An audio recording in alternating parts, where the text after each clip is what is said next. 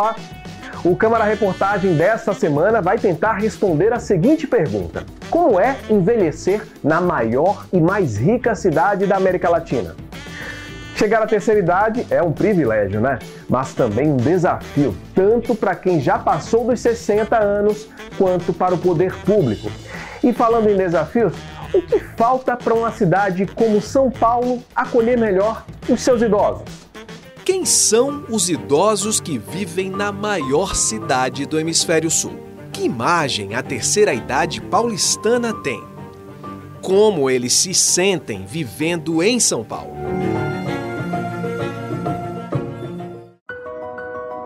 Nas mãos estão as marcas da experiência.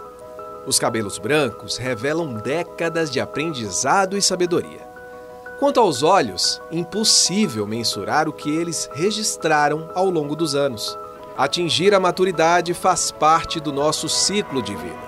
E se tivermos sorte, conseguiremos viver por muitos anos.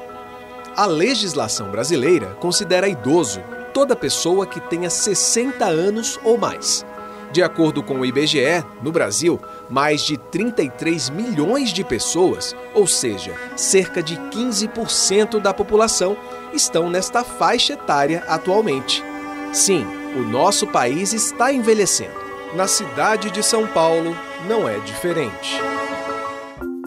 Quem olha para esta coleção impressionante de medalhas e troféus não imagina que todos pertencem a uma senhora de 86 anos.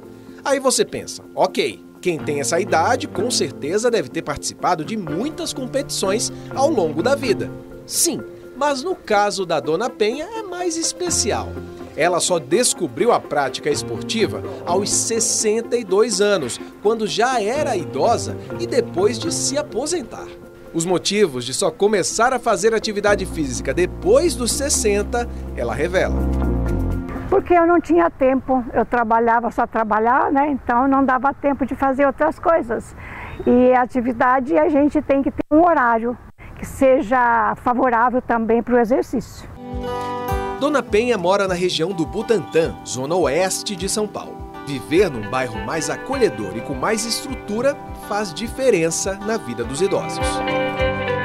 É um lugar tranquilo, os vizinhos não é assim, a gente não tem muita correlação, mas somos amigos.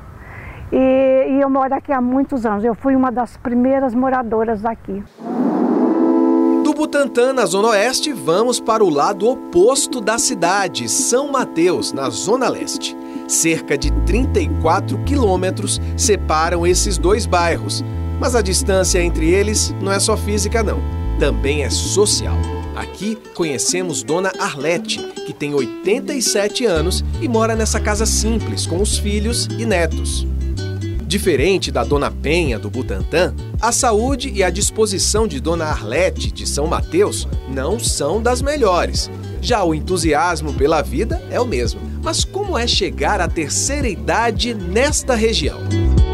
O que eu acho, assim, por exemplo, ruim, ruim aqui. O atendimento aqui no posto também não é ruim é bom, né? Às vezes é as pessoas que gostam de assaltar as pessoas. Entendeu? Eles não, não têm respeito, pode ser de dia, de noite. Eu acho que devia ter mais pessoas para atender essas pessoas que não podem em casa. Não tem praça, não tem parque, não tem nada. Segundo dados da Prefeitura de São Paulo, enquanto no Butantã a expectativa de vida é de 80 anos, em São Mateus é de 75. Idade que Dona Arlete, no alto dos seus 87, já superou faz tempo. O bairro possui uma proporção menor de idosos, cerca de 14% de sua população. Diferente do Butantã, que conta com mais de 22% de pessoas com mais de 60 anos. A quantidade de idosos negros também é bem diferente. Enquanto 34% dos idosos de São Mateus se autodeclaram negros, no Butantã essa quantidade não chega a 10%. Como bem disse Dona Arlete, o bairro também não possui muitos espaços de lazer ou convivência, o que reduz a qualidade de vida de quem vive aqui. Para se ter uma ideia, o único espaço de lazer próximo da casa de Dona Arlete acaba sendo, na verdade, uma unidade de saúde especial para idosos mais vulneráveis, chamada de URSE, sigla que significa Unidade de Referência em Saúde do Idoso. Aqui, além do atendimento médico normal, existem atividades como esta que estimulam o corpo e a mente dos idosos da região e contribuem com a socialização deles. Na capital existem ao todo 13 unidades. Esta de São Mateus atende mensalmente cerca de 400 idosos. Os dados do último censo do IBGE realizado no ano passado ainda não foram totalmente divulgados, mas estima-se que cerca de 17% da população da cidade de São Paulo seja idosa. Um levantamento feito pela prefeitura revelou que a qualidade de vida da terceira idade aqui na cidade pode variar bastante de um bairro para outro. E constatou também que quanto maior a porcentagem de idosos num determinado bairro, mais qualidade de vida tem essa região. Em 2020, a Secretaria Municipal de Direitos Humanos e Cidadania da Prefeitura de São Paulo realizou um estudo revelando os indicadores sociodemográficos da população idosa da capital. Responsável pela pasta que cuida da terceira idade na Secretaria de Direitos Humanos, Renato Sintra coordenou o estudo. A gente dividiu os, o, esse trabalho em alguns eixos, então para cada eixo tem uma série de indicadores para que o, gestor público, os formuladores, eh, as universidades tivessem eh, de fato acesso e conhecessem um pouco melhor a, a, população idosa da cidade de São Paulo. O que ele nos revela, esse indicador, é uma grande eh, diferença, uma grande desigualdade é, entre os idosos na cidade de São Paulo. A gente pode pegar alguns, alguns indicadores de, por exemplo, de de renda, né? então é, os idosos que recebem maior quantidade de renda estão concentrados mais nos distritos da zona oeste, zona sul, ali no começo da zona sul, e os idosos com menor renda estão um pouco mais nas franjas da cidade. Esta professora da Faculdade de Saúde Pública da USP participou de um estudo que levantou os dados sobre a vulnerabilidade dos idosos na cidade de São Paulo. Segundo ela, pela quantidade de idosos que o município já possui, é preciso que a capital paulista se reformule para acolher melhor a terceira idade. Numericamente, na cidade de São Paulo, nós temos cerca de 2 milhões de idosos.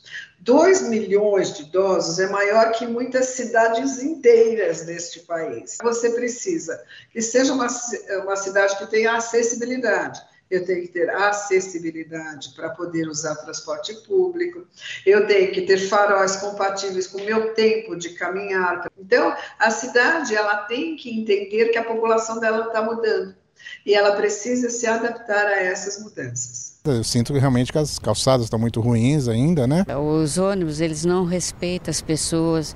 Às vezes as pessoas vai subir já estão andando. Pelo menos onde eu moro é bem complicado, né? Porque tem subidas e descidas e não tem acesso, na verdade, para os idosos, né? Uma coisa é certa: cidade que oferece mais qualidade de vida para a terceira idade acolhe bem melhor a todos.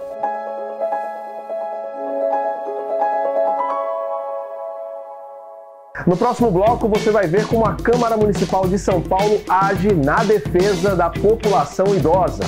Não saia daí.